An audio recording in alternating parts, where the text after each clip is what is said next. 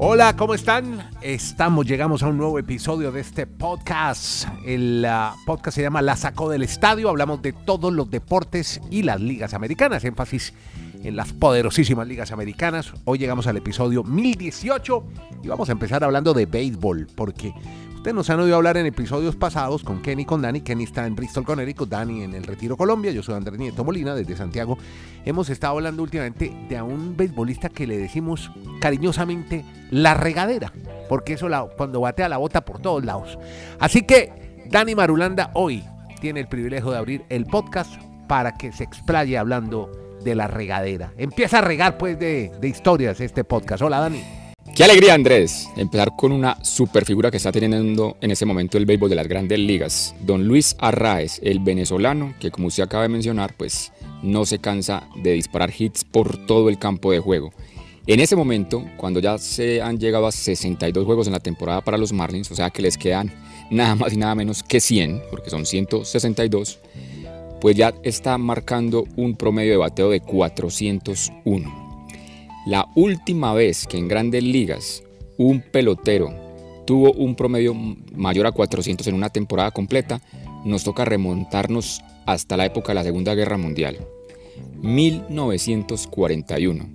Ted Williams ese año terminó con más de 400. Hoy la gran pregunta para todos los amantes del béisbol es si Luis Arraez, aunque apenas estamos en junio, sea capaz de mantener ese nivel.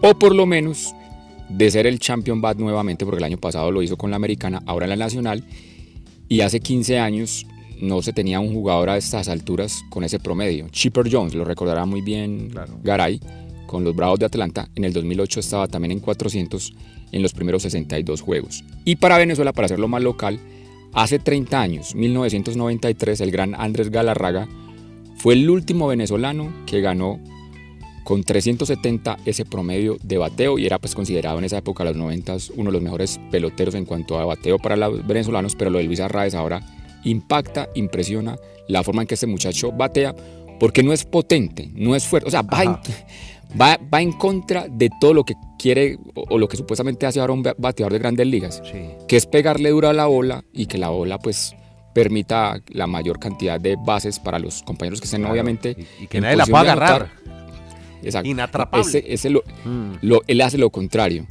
Eh, oye, dato, ese dato a mí fue el que más me impresionó. El 98% de los peloteros de grandes ligas batean más fuerte, más fuerte que Arraez. Pero es que a él no le importa batear fuerte. Sí.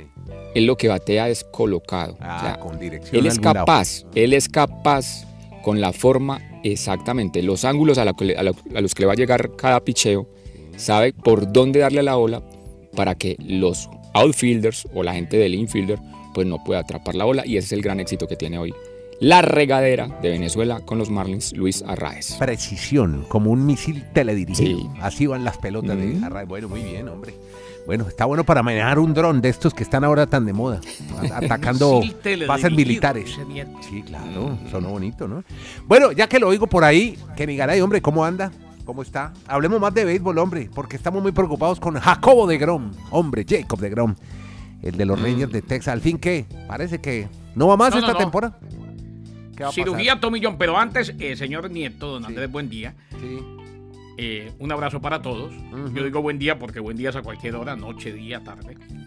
Eh, y feliz que, feliz que Dani Marulanda nos hable de la regadera y esté contento finalmente con los Marlins. Algo que lo hace feliz con los Marlins. Ahora, no me gusta cuando pero, en su Twitter. no, me gusta cuando en su Twitter enfatiza que esta racha de partidos victoriosos ha sido ante equipos que les va muy mal. Sí, pero son equipos de grandes ligas y hay que ganar. Porque es que estamos llegando al momento. pero venga, pero venga, Garay, un segundito, un segundito y termino. Pues. Estamos llegando al momento, señor Madulanda, que no nos gusta nada. No, si le va bien, sí, pero es que es contra un equipo pequeño. Si pierde contra un equipo pequeño, hombre, ¿cómo fue a perder contra ese equipo? Digamos que los Marlins han tenido una sorprendente campaña y que hoy, así como la sacó del estadio podcast, arranca con Arraes y con Madulanda, los medios en inglés, en plena final de la NBA, en plena final de la NHL, le dan pelota y le dan titulares de primera plana a la regadera. Este es el podcast la sacó del estadio con Kenny Garay y Dani Marulanda. Presenta Andrés Nieto Molina. Por eso, dicho todo eso, que es muy acertado, sí, o sea, lo de Arraez hoy es titular, pero es que no se nos olvide eso. Los Marlins llevan una racha de cinco victorias consecutivas por primera vez en la temporada, pero una barrida de tres juegos a los Atléticos de Oakland, que es el peor equipo de grandes ligas. Le acaba de ganar la serie a los que es el, pero venga, es que, es que no nos pueden olvidar todos los datos, Andrés. Le acaba de ganar la serie a los Royals de Kansas, que es el penúltimo equipo de la Liga Americana. Y probablemente, ojalá este fin de semana le vaya muy bien, porque va a enfrentar al antepenúltimo equipo de la Liga Americana, que son los White Sox de Chicago. O sea, le tocó a los Angels de Anaheim. Sí, no, pero le, tocó enfrentar, le tocó enfrentar a los más malitos, a los más malitos. Esto, así, ah, pero, pero, a ver, por Dios, eh, Nieto, Nieto, perdóneme que sea repetitivo en la jugar con todos. Estamos jodidos. ¿eh? O sea, era mejor que perdiera contra los malitos y le gane a los buenos para que Marulanda esté contento. No, no, no, no, no. No, maravilloso lo que están haciendo los males. Están demostrando que están demostrando que tienen más talento cuando se enfrentan a un equipo que tiene menor talento. Y eso es lo que hay que hacer. Ahí es donde se muestra la categoría, lo, que dicen algunos la jerarquía. No se les van bien, van bien, pero, pero no, pero no se, no se me vaya al lado ultra positivo que usted me está planteando ahí. O sea, van muy bien, se alegran, pero tranquilo. O sea, no, no es que usted ya está como. No, está no, Dani, que playoffs, que, serie mundial. Y, lo, digo, y, lo digo ahora sí muy en serio. Entiendo lo que usted dice y entiendo que no nos podemos olvidar de los datos, Andrés. Eso es obvio. Y es bueno. Y es sano, además. Y, y, valoro y aprecio mucho los datos de Marulanda y hay que decirlo. Sí, fue contra equipos a los que no les va bien, pero esos son los equipos que terminan dañando temporadas. O sea, aquí lo hemos dicho, la temporada no se gana ni siquiera en junio, pero se puede perder en junio. ¿eh? Sí, o sea, eh, no se le haga, no se le haga eh, raro que los Marlins entren en un slump en algún momento, tengan una racha negativa, pero ya entre todo, o sea, el, global de los Marlins es para soñar.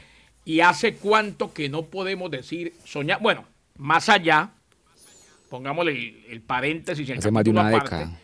En, la no, pero pongamos el paréntesis y el capítulo aparte en la temporada del COVID, que no podemos pasar por alto porque hay que dar todos los datos, como dice Marulo, que fueron a los playoffs con Matil y que eliminaron a los cachorros de Chicago.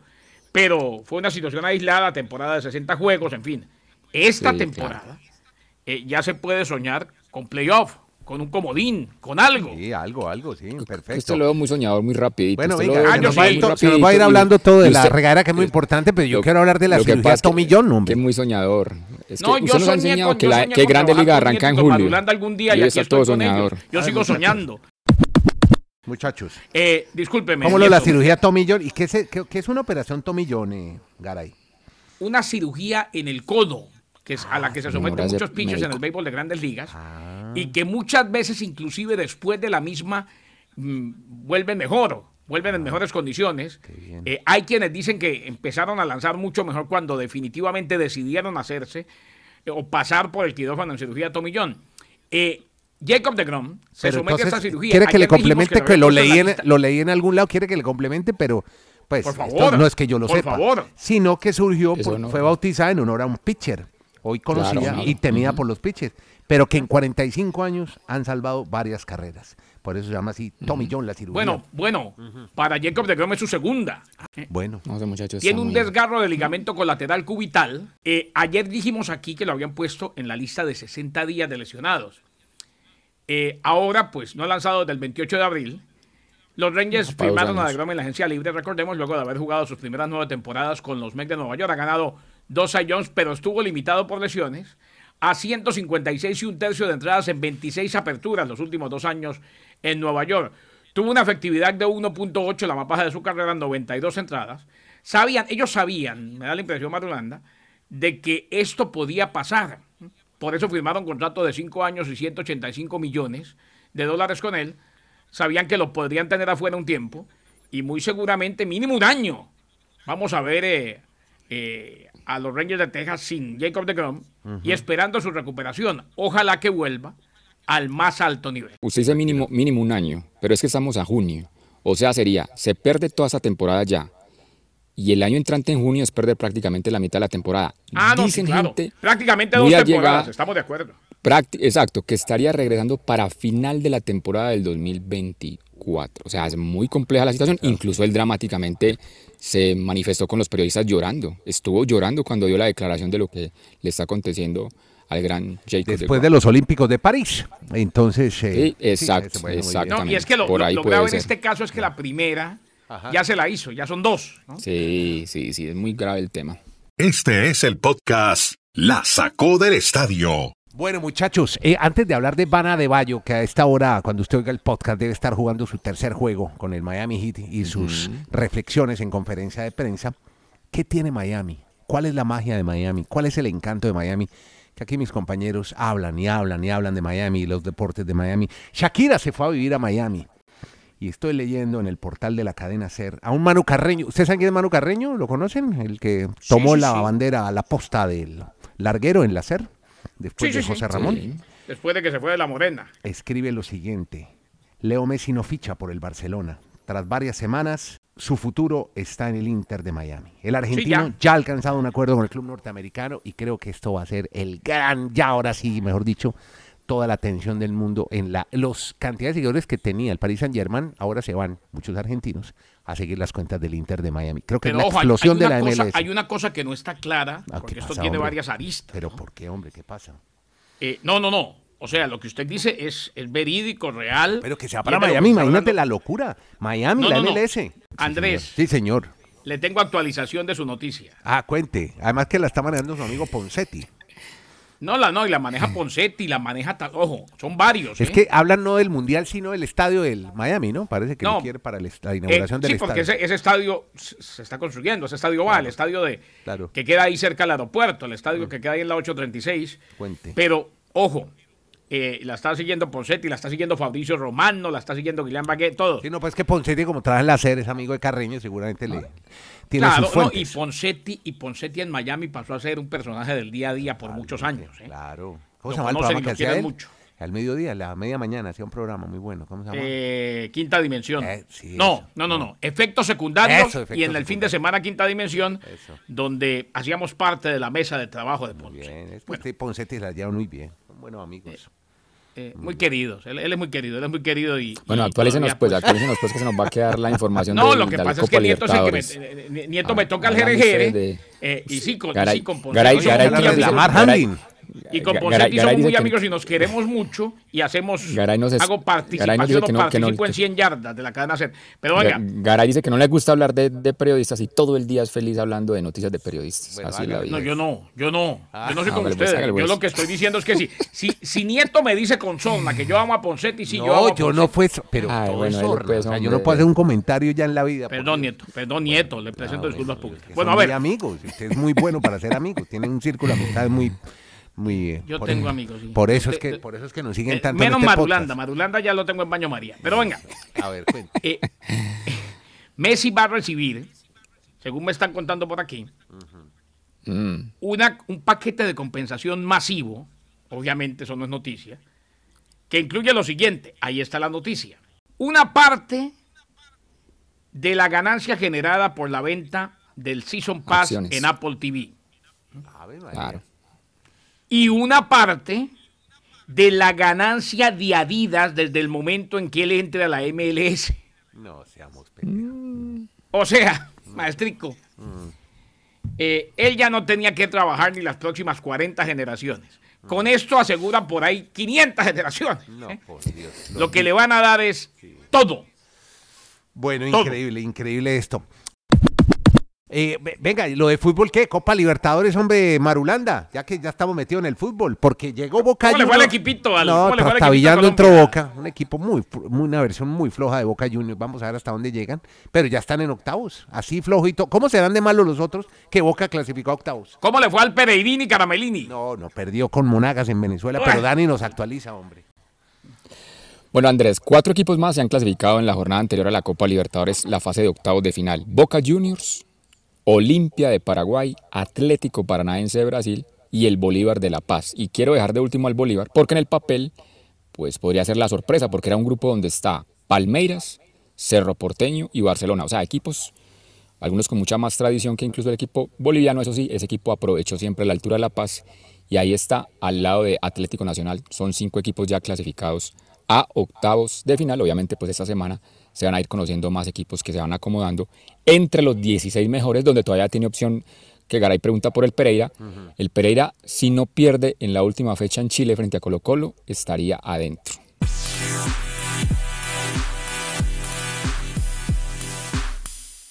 bueno, vamos entonces, sigamos. Ahora sí, ¿qué fue lo que dijo hombre Marulanda de Bayo? ¿Qué, ¿Qué, reflexiones hizo en la conferencia de prensa, en el juego, antes de, bueno, mientras se disputa el juego 3 de las finales de la NBA?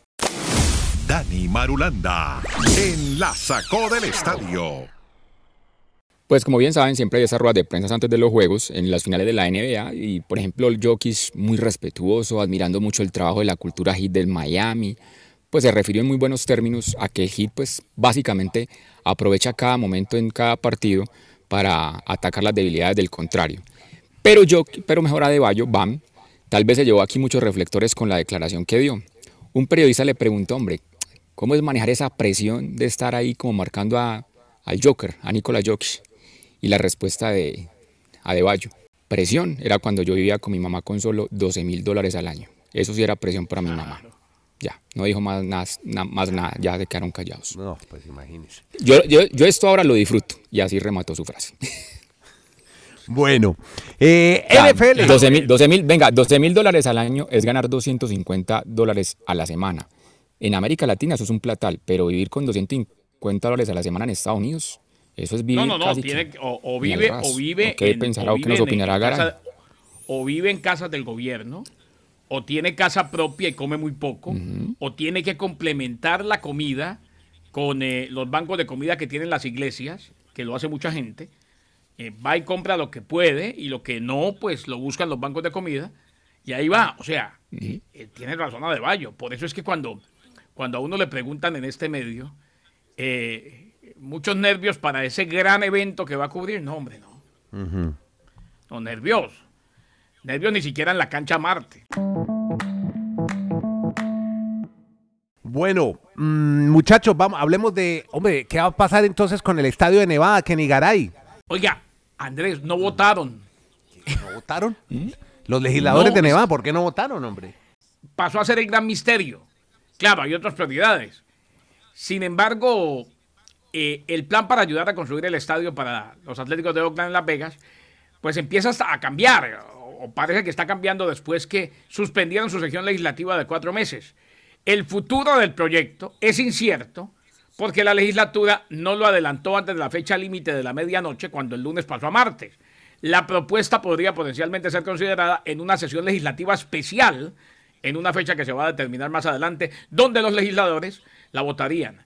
Eh, tampoco lograron aprobar uno de los cinco principales proyectos de ley de presupuesto que incluían más de mil millones de dólares para financiar proyectos de mejora de la capital que financian obras públicas y construcciones estatales o construcciones estatales.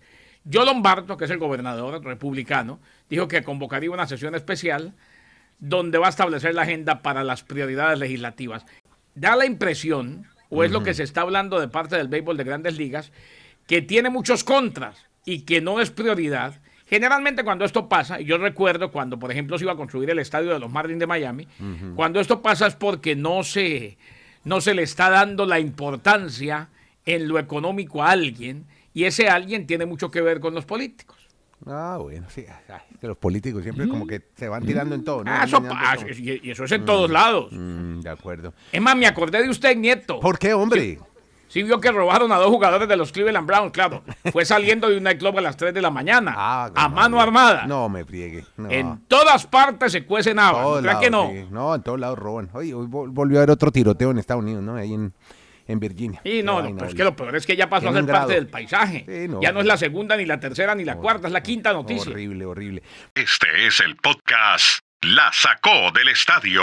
Bueno, mire, hablemos de cosas más agradables y hablemos de una mujer brasileña que hoy es portada en todos los todas las webs page de deportes especializados, porque además viene siendo una muy bonita carrera. Beatriz Adat Maya. Hoy, ¿por qué destacamos a esta mujer sota? Porque esta mujer acaba de llegar a las semifinales de Roland Garros, obviamente en la rama femenina, derrotando a Ons Jabur, nada más y nada menos que a esta gran tunecina que ha estado ya en finales de Gran Slam y pues se le va a tocar enfrentar ahora, dice, pues salí de esta gran jugadora y ahora le va a tocar enfrentar a la número uno del mundo, a la polaca, a Igas Viatek. No, que, oye, pero que bien. Usted vio el partido de, las Viatek, una planadora, o sea, pobre la Coco Goff. No, no, no, la vio ni las curvas.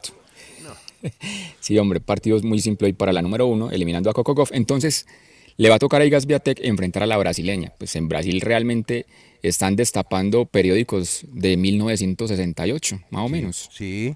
Que una mujer no llegaba a estas instancias. Porque, mm. sí, obviamente, pues sí, tienen a, más recientemente a Guga Kurten. Sí. Guga llegó a tres, pues, ¿no? 54 años, güey, pucha, mucho tiempo. Pero en esas épocas, cierto, yo también, como así que no haya una mujer brasileña en esas instancias, mm. están felices entonces los amantes del tenis en Brasil con la gran Beatriz Maya Haddad. Sí. Bueno, y por el otro lado, la Zabalenka, que es la gran favorita con la Muchova, ¿no? Sí, sí. Ah, bueno. Pues el, en el papel, supuestamente, la final debería ser la número uno contra la número dos. O sea, el, papel es que la final sea Sviatek contra Zabalenka.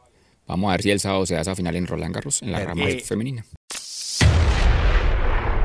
Podcast La Sacó del Estadio. En Twitter, arroba La Sacó Podcast. Bien, hablemos de cosas más. Mire, lo de Amar Hamlin, hombre, que reapareció. Qué bueno, mm. hombre, este hombre que estuvo en un paro cardíaco, que estuvo a punto, vio la luz en el túnel. Cuénteme lo de Amar, hombre, qué bueno. Damar reapareció en los entrenamientos, Andrés. Qué bien. Eh, ya entrenó. Qué noticia. Increíble, ¿no? Mm, buenísimo. Eh, el back defensivo que sufrió el paro cardíaco en aquel partido de la NFL, eh, el pasado 2 de enero, pues hombre, ahora ha regresado con los Bills de Buffalo, primera vez en una práctica con su equipo de cara a la temporada 2023 de la NFL. Se dieron las cosas para Damar Hamlin que regresa y lo bueno que ya está habilitado. Claro, si está practicando es porque está habilitado, pero qué bueno verlo otra vez vestido de lo que es, de futbolista, de hombre del fútbol americano y con los Bills de Buffalo. Qué historia, qué bonito, qué bueno. Estamos todos preocupados porque ayer y hoy, usted sabe que ahora todo el mundo tiene grupos, ¿no? En WhatsApp. Sí, sí, Aquí hay un grupo de residentes, de, de, dueños de casa. Sí, sí. Eh, en el cual este pechito no está porque no me dejo meter en grupos. ¿eh? ok, ¿y qué pasó? Pero Chechi sí. Ah, no, eso es, eso es CNN y, Caracol juntas. Y, activa, y muy activa en el grupo. Bueno, sí, no, no, no, no, no, ella es muy activa toda hora, es un conejito de Energizer. no, le cuento que, más que yo. ayer y hoy, ajá. ayer vieron un oso en la casa ¿Oso? Mm. Llegaron y hoy volvió el oso. Va, va por Garay. Va por las Garay canecas de la basura y dejó toda la basura en el piso. Y aquí está todo el mundo preocupado. un oso en, Prácticamente estamos en lockdown. Yo saldré porque me toca salir. Oiga, cuidado con Striker, que no lo vayan a llevar. Sí. No, no, no, no, Striker lo cuidan más que a mí. Le, le mandaron el oso a Garay. Ahí espían, imagínese usted. Ahí mandaron fotos del oso, eso es una locura. El oso se llama Tua. Bueno, muy la bien. La señora de al lado, Beth, está en un ataque nervio. Bueno. bueno, muchas gracias, hombre. Kenny, y, ojo con el oso, tenga cuidado. Gracias a mi Kenny mamá, mi, mi, pobre mamá dice, Ay, la mamá. yo me vuelvo para Bucaramanga. No, no, no, no. Allá, allá, puede que me roben el celular, pero no hay oso. No. No, me, no, no, va a comer uno. No, no, no, qué susto. Bueno, muy bien. Gracias, Kenny, Dani, en Bristol, en el retiro. Yo soy nieto desde Santiago. Gracias por escuchar este podcast, por seguirlo y compartirlo. Este es el podcast La Sacó del Estadio